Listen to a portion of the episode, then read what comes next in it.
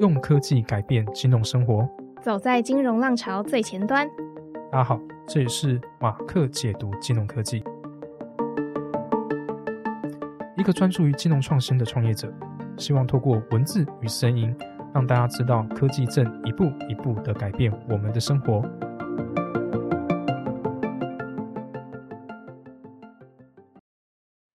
欢迎回到马克解读金融科技，我是主持人 Mark。我是主持人 Debbie。上一集我们很高兴邀请 Brian 跟我们畅谈职涯规划。首先跟我们分享了从校园步入社会的第一份工作体验，以及逐渐体会到人脉联系的重要性。接着我们一起讨论了新鲜人在寻找第一份工作时会遇到的一些困境。最后是从新鲜人跟老板的双重角度，讨论了公司主管在招募时会注意的要点，以及如何在工作中找到自我认同感及稳定发展。如果你对于这些议题有兴趣，欢迎在收听完本集之后，回到上一集去收听。哇，那今天算是久违的回到了只有我跟 Mark 来主持的集数了。那从九月开始呢，我们从 AI 的法律议题邀请到了猫董律师，到十月是伟康科技的董事长 J，他跟我们分享监理科技。到上个月呢，我们跟 Brian 聊了职涯经营。那现在呢，就回到我们两个常驻主持人来聊金融科技。Mark，你有什么样的感觉吗？哇，真的是比较累一点哦。不过因为这是年末了，也是我们今年的最后一集了。嗯，之前呢会想要邀请来宾啊，是我希望他们可以从更多专业领域来介绍，让我们的听众能丰富我们内容。嗯，毕竟啊，我再厉害，我也没有办法像他们一样有律师的专业背景啊，或是相关产业多年的经验。嗯，我也从这些访谈学到非常多。所以未来啊，我还是想要邀请更多的来宾。嗯，如果啊各位听众有兴趣啊，或是可以帮忙牵线啊，也可以联络我们信箱啊，或是联系我们的粉砖，让我们知道有更多人可以去来节目来谈谈。嗯，好的，那今天呢，我们一样会挑一个金融科技的议题来聊聊。大家记得我们在第十集的时候谈了电子支付业者，哇，那一集回想意外的很不错。那今天的主题呢，也跟电子支付有关。那我想要跟大家描述一个情景，就是当我们去餐厅吃饭，最后要结账的时候，桌上可能会看到好几个 QR code，然后店家就会问你说：“哎，小姐，请问你今天想要使用哪一个支付管道去做支付呢？”这时候你可能会看到接口支付啊，你可能会看到 LiPay，那这时候你就要对应你想要使用 LiPay，你就要扫 LiPay 的 QR 码才能做支付的动作。那这个呢，就是所谓的行动支付，对吧？是的。这个呢，就属于行动支付的范畴之一。不过啊，我这边啊，还是再来说明一下，大家比较容易混淆的行动支付、第三方支付与电子支付。嗯，那行动支付呢，其实比较蛮好辨别的啦。只要你的支付方式啊，是用行动装置，像是手机啊、平板跟智能手表来进行支付啊，这些啊，它其实都算行动支付。那它主要呢，其实分成两个形式，一个是感应支付，就是我们常见到的一些使用 NFC 的技术。这个 NFC 呢，就是一种近距离无线通讯。嗯，它通过呢将行动装置靠近付款设备啊，来完成支付。像是大家常用的 Apple Pay、Google Pay 跟闪烁 Pay 等等，都是这个应用的范畴。再来另外一种呢，叫做扫描式支付。消费者啊，使用行动装置来扫描 QR code，或者是啊秀出来自己的 QR code 码来进行支付啊。像是 Line Pay、一卡通 Money 啊、接口支付、台湾 Pay 等等。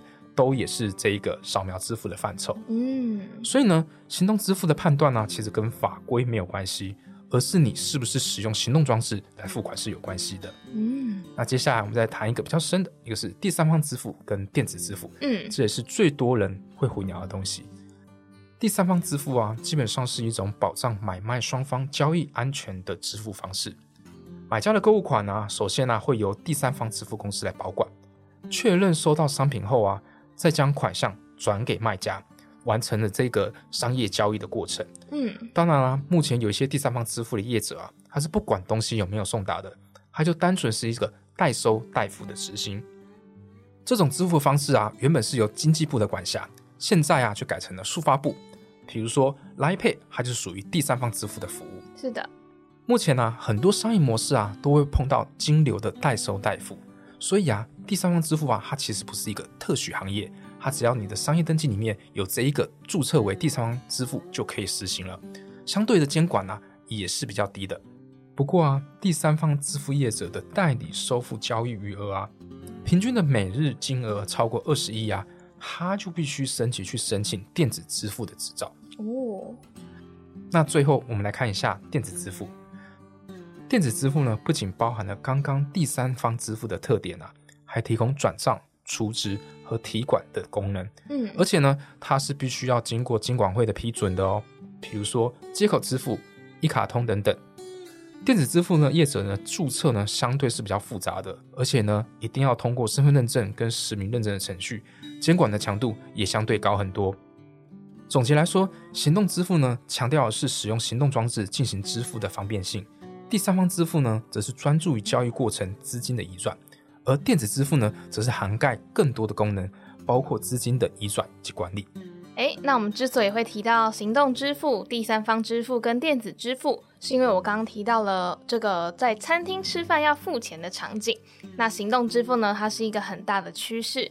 根据资策会公布二零二一年行动支付消费者调查，会发现消费者首选行动支付的偏好度是明显提升的哦，从二零二零年三十七趴成长到了五十趴，那到了二零二一年，行动支付常用度首度就逼近了七成，追进了第一名的实体卡和现金，分别是七十四趴跟七十一趴，它成为了四大支付工具里唯一三年内连续成长的哦。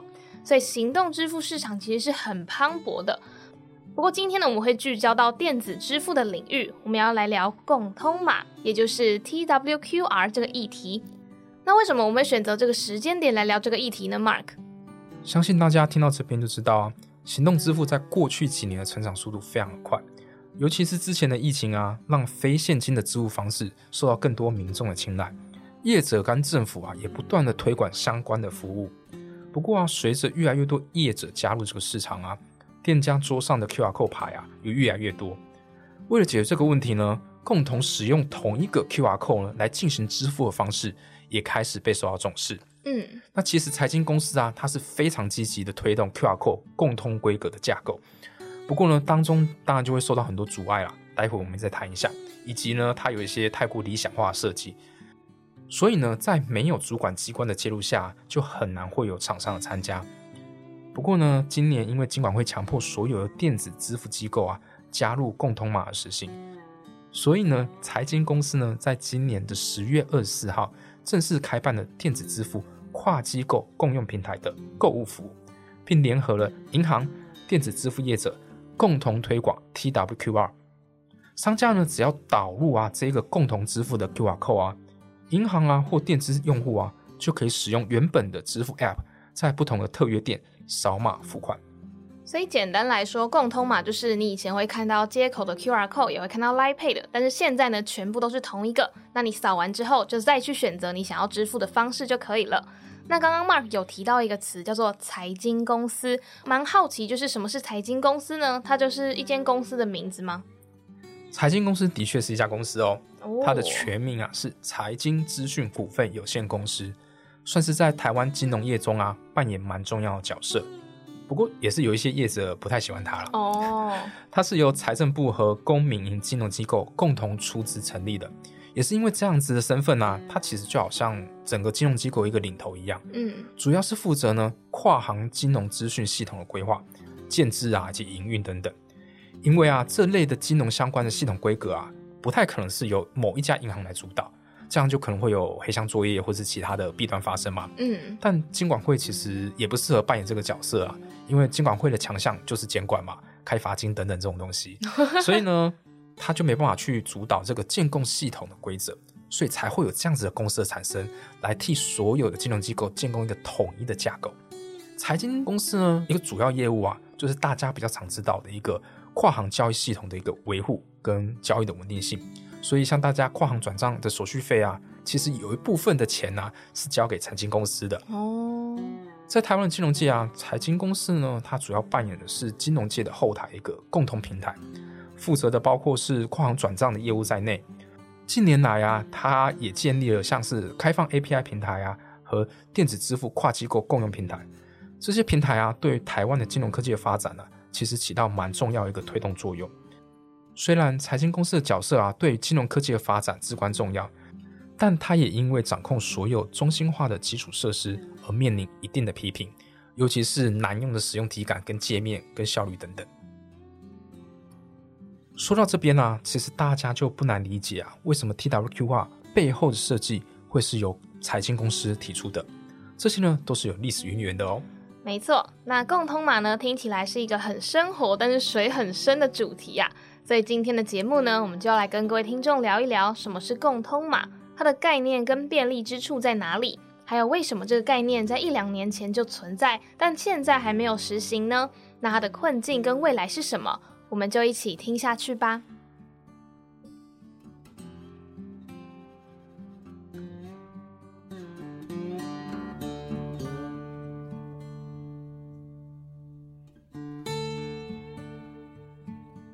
一部分的一开始，想要请 Mark 正式来跟各位听众介绍一下什么是共通码，还有它的概念。像刚刚购物的概念呢、就已经有稍微提过了。大家可以想象，你在餐厅从看见接口支付的牌子、Line Pay 的牌子，变成全部只有一个 QR code 码，嗯，扫进去啊，你可以选择自己个人的偏好支付工具来进行付款。这个流程呢、就是所谓的共通码的过程。共通码它主要的概念呢、就是要建立一个便利的一个 QR code 支付环境，让缴费、缴税、购物、转账等等功能都变得非常方便，达到所谓的普惠金融的产业效益。那简单来说呢，有 TWQR，大家就可以直接扫码付款，就不用再另外申办或者是切换其他电支业者的 App，所以整个行动支付的体验呢，就会很有感的去升级哦。不过 Mark 刚刚有提到一个词，就是普惠金融。什么是普惠金融呢？普惠金融啊，是一个金融业的概念，指的是让更多人能获得跟使用金融服务，特别是那一些传统金融系统比较少被覆盖或忽略的族群，比如说低收入家庭或是小微企业等等。这个概念呢、啊，其实强调的是金融服务的普及性跟包容性，目的啊是可以降低金融服务的门槛，让更多人啊能享受到金融产品和服务所带来的好处。了解。那共通码这个概念是由谁推动的呢？难道只有财经公司一个人在处理吗？这个可能就要讲一点点小小的历史了。嗯，其实一开始啊，是由财经公司、公股银行再加上信用卡公司的配合开始推动的。在一开始啊，它其实主要是发展台湾 Pay QR Code 这一个共通支付标准，它与国际统一标准 EMV 来做接轨。但是呢，使用情境也是类似的，主要呢聚焦是在缴费上面，像是缴费单上就可能就会只有一个共通 QR 码，能适用不同的手机来进行扫码。当绑定 Visa 的金融卡之后啊，消费者啊就可以用发卡银行的 App 或是台湾 Pay 的 App 来扫描账单上的 QR code 来进行付卡费。然后啊，以这个为开端啊，后续当然希望有更多的支付相关的服务都纳进来嘛，而不是只是缴费而已。是的。所以后来就开始导入了电子支付机构，来扩大到消费购物的场景，也就发展到我们今天所看到的 TWQR code。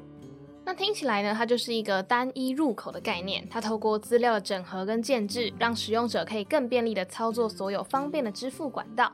那除了这个共通码，还有什么好处吗？好处的话，我觉得我们就是分成三个对象来讲吧，嗯像是商家、用户及金融机构。嗯，对于商家来讲，也是蛮明显的，就是它整个摆放的空间会变小嘛，你不用再摆这么多 QR code，你只要贴一张 QR code 就可以收款。再来呢，它可以减少它客户付款的一个障碍，比如说我就只有跟接口合作，但我的客户只有 Line 啊，所以它可以透过这样的方式来减少客户付款的障碍，那购物的成交率可以上升。嗯，那真的是很重要。那在用户的部分呢，首先当然就是使用体验家，因为共通嘛它是可以适用 iOS 跟 Android 系统，它不需要再换任何的硬体，所以客户使用任何的电子钱包都是扫描同一个 QR code 去付款，所以是大幅提升消费的体验满意度，取代了现行晶片金融卡网络交易的痛处。白话一点来说，在共通码的支持下，一卡通电支用户在全银支付的特约合作商家，只要看到柜台有放置 TWQR 的立牌，就可以使用一卡通的扫码付款。相反的，如果是全银支付的用户，他也可以在有 TWQR 立牌的一卡通特约商家去扫码付款。所以呢，就打破了各家支付业者它的消费通路不能互通的限制，所以对消费者而言是非常方便的，因为大家可以去选择自己觉得最优惠的支付业者来支付哦。没错，刚刚 Debbie 也提到了，过往啊整个消费通路是不能互通的，是的，所以啊商家过去为了提供客户更多的付款管道，个别啊就必须要跟不同的支付机构啊去谈合约、去签订合约等等，其实是很费时又费力的。嗯，现在啊，你只要找一家收单机构，只要签一个合约，你就可以开通多种的支付，而且啊，它是单一收款平台，对账啊也会非常方便，整体呢是方便非常多的。诶，那我们刚刚讲了两个跟共通码好处有关的关系人嘛，那第三个是谁呢？最后一个就是金融机构了。大家要知道，实行共通码这个概念啊，背后啊一定需要一个统一的平台。这个呢，就是我们刚才讲的财经公司来规划这一个统一的平台，带来的好处呢，就是可以强化支付的安全性，并且制定了 QR code 统一的规格跟安控的机制，提供跨平台、跨金融机构的一个整合性的服务。这里啊，就可以免除金融机构需要个别向不同支付业者借接的不便，也节省了金融机构多对多系统借接的一个建制成本。嗯，成本下降，或许也可以优惠到消费者的手续费哦。时间走到了二零二三年十月，财经公司在月底正式开办了电子支付跨机构共用平台的购物服务，也就是共通码。所以商家呢，只要采用 TWQR 作为共通支付的 QR code，用户以单一支付的 App 就可以在其他支付业者的特约商家做扫码付款哦。为了达到这个功能啊，财经公司先前就获得金管会的同意，建制了电子支付跨机构共用平台。这个平台呢，它其实第一阶段啊，是让不同电子支付账户啊，透过跨机构共同平台啊，能够互相转账、缴费、缴税，来促进电子机构之间的金流的交流，让消费者的电子支付账户啊，能够如同银行账户一样，可以跨机构的移转资金。所以啊，大家可以发现，每个电子叶子啊，现在啊，就会有个代号。像接口就是三九六，嗯一卡通就是三九一，嗯可以让我们从银行转入这些电子机构的账户中，或者是从电子支付账户呢去转出到其他银行账户。完成第一个阶段后啊，现在就是进入下一个阶段，扩大到通路支付层面的购物功能，也是我们刚才所聚焦的一个主要功能。希望是电子支付账户啊，不论绑定银行的账户、信用卡，都可以使用原本的电子支付 App。在其他支付业者的特约商家消费。不过现阶段呢，开通之后啊，只能用银行账户来做付款。刚刚 Debbie 也提到说，不是所有的电子业者都已经规划好上线了，需要陆陆续续才能完成。目前啊，就有人说台湾配应该就是最大的赢家了，因为它是最早进入规划跟设计，市占率又不高，但是呢，它目前是最早进去 T Love QR Code 的整合，所以呢。目前市占率高的电子都还没进入状况，台湾配或许可以吃到一点红利。不过，其他业者是不是慢慢加入是一种以拖代变的动作呢？后续需要好好观望一下。那节目的第一个部分呢，我们聊了共通码，也就是 TWQR 的概念。接下来我们要切换成实际一点的角度，就是共通码的概念为什么这么早就有了，但是到二零二三年却还没有完全普及，反而只是启动呢？节目的第二个部分，我们来谈谈为什么 Mark 过去不算是完全看好共通码，它产生了哪一些问题呢？那现在又能怎么解决这些问题，让共通码能够正式的上路呢？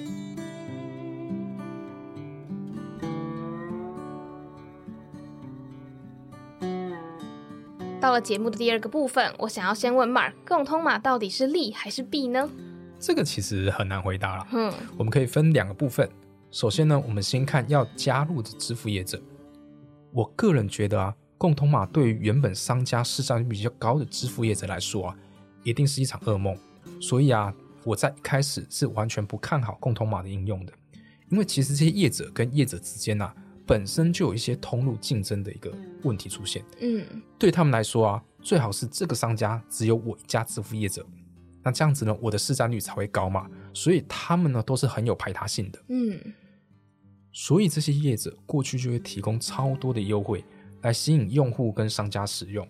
也就是说呢，前期呢他们已经烧了一堆的钱去抢占市占，但现在所有的通路都要互相开放，对于这些业者来讲啊，一定是我能够不加入就不加入。对。但对于市占率或是新进去的业者来说啊，这当然是一个很好的消息，你不用特别去谈通路，只要专注于获取用户。就可以提高使用率，前期的成本下降很多，也不用一些人员啊特别去跟商家谈签约的事情，所以省了不少力。另外，包括金流的处理啊，跟资讯的汇整与分流啊，像是建制跨机构共用平台、清算机制等等，都是相当大的工程。所以啊，我当初就会觉得会花很多时间在建构系统上面，而且最重要的是会跟业者沟通，花非常非常多的时间。是的，谈到这个跨机构共用平台，目前五家电支机构，包含接口支付、全支付、悠游付、爱金卡、简单支付。虽然呢，他们已经加入了电支跨机构共用平台当中，但目前呢，仍然需要时间进行系统的开发跟准备。所以，虽然共通码现在已经正式上线了，不过呢，要等到更多的电支机构加入，其实是要等到明年的哦。没错，那我们讲回共通码的利弊。第一个部分呢，就是银行业者的立场。对银行业者来说啊，最大的影响是金流部分。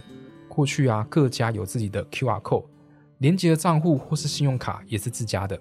但统一规格后啊，如何让不同的电子账户可以资金互转，银行之间的拆账问题啊，将会是很大的关键。嗯，同时，过去扫描所产生的相关成本，都是由各家银行或是业者自行吸收。蛮多专家会认为啊。扫描整合统一之后啊，上述的一些分流啊产生的相关费用就会是一个问题。那这样的话，今年财经公司跟金管会要做出什么样的解方吗？去来帮助共通码的推动？所以啊，这个问题就一定要政府的强制介入才行。嗯，今年呢，金管会就宣布啊，所有的电子支付业者啊，都必须加入 TWQR 的合作中，才让这件事情的发展啊出现了一些曙光。不过，就如我刚刚也提到了。大型业者会不会用技术性的问题啊，来尽量延迟加入的时间？其实就得看业者的态度了。那谈到大环境的共同努力，目前听起来共通码只有对电子支付业者有强制力，但不是第三方支付目前最普及吗？没错的，这边啊，我先给大家一些数字。来配在今年呢，以高达七十五点零六 percent 的使用率居于首位，而接口呢只有十九点八四，但是呢。来 Pay 它其实是第三方支付，接口是电子支付。回到节目的第一段，我们所说的市场上的第三方支付啊，与电子支付这两个主管机关，一个是速发部，另一个呢是金管会。虽然我们可以让金管会强迫电子支付业者加入，那我们是不是也可以让速发部强迫第三方支付业者来加入呢？嗯，这个从目前的状况来看呢，是有点不太可能的。哦，到今年八月之前呢。台湾啊，有一万两千家，它的营业项目中啊是有第三方支付的，所以如果你要规定这些业者全部都要加入啊，除了数量多之外，系统串接的要求又是另外一个成本，所以相对来说是很难推动的。嗯，那目前就变成一个很尴尬的状况啊，Line Pay 啊是市占率最高的一个支付业者，却不用进来 T R Q R Code 里面来分享它的通路，而且呢，它可以因为这样子来保持它一个通路竞争的优势。当然了，Line Pay 啊，它的一个代收代付每日的余额啊，其实也快超过二十亿的标准了。嗯，未来啊，它还是要申请成为电子业者。不过呢，因为目前我们法规上还是有一些灰色地带可以操作，所以目前也是猜测啦。Line Pay 它一定会尽量的减缓它变成电资的那个时间。嗯，不然其实监管强度变很多，可以用的范围也差很多。那后续的话又加入 TWQR code 里面，对他来讲这也不是一个很好的选择。所以他现在就是能拖则拖的这个概念，为了为了不要让自己的通路被分享出去嘛。那第二部分的最后，Mark 可以跟我们用几句话来总结一下共通码的利弊吗？其实对于民众来说啊，这是有绝对的好处的，根本就大家就是无脑，就是用一下叶子来用就好了。嗯，但对于叶子来说啊，它其实考量的东西比较多嘛。对，因为。共同把这个通路开放，就会让一些业者其实会有点却步。嗯，但我本身认为这一个是一个生态系转换的过程啊，它是需要点时间的，因为整合本来就是有人要让一点，有人就是得力一点，妥协一下，妥协一下。但整体来讲，我也是希望这个整合未来是够顺利的。嗯。就政府的角度来看，共通码能帮助政府达到二零二五年行动支付普及率达到百分之九十的目标。不过呢，它目前还是在发展当中的阶段。听说这个共通码，它的触角甚至还有伸向跨境支付，是吗？对啊，他们正努力的拓展台湾的一个国内 T R Q R 的同时呢，银行工会跟财经公司呢，他们也正在与国际合作。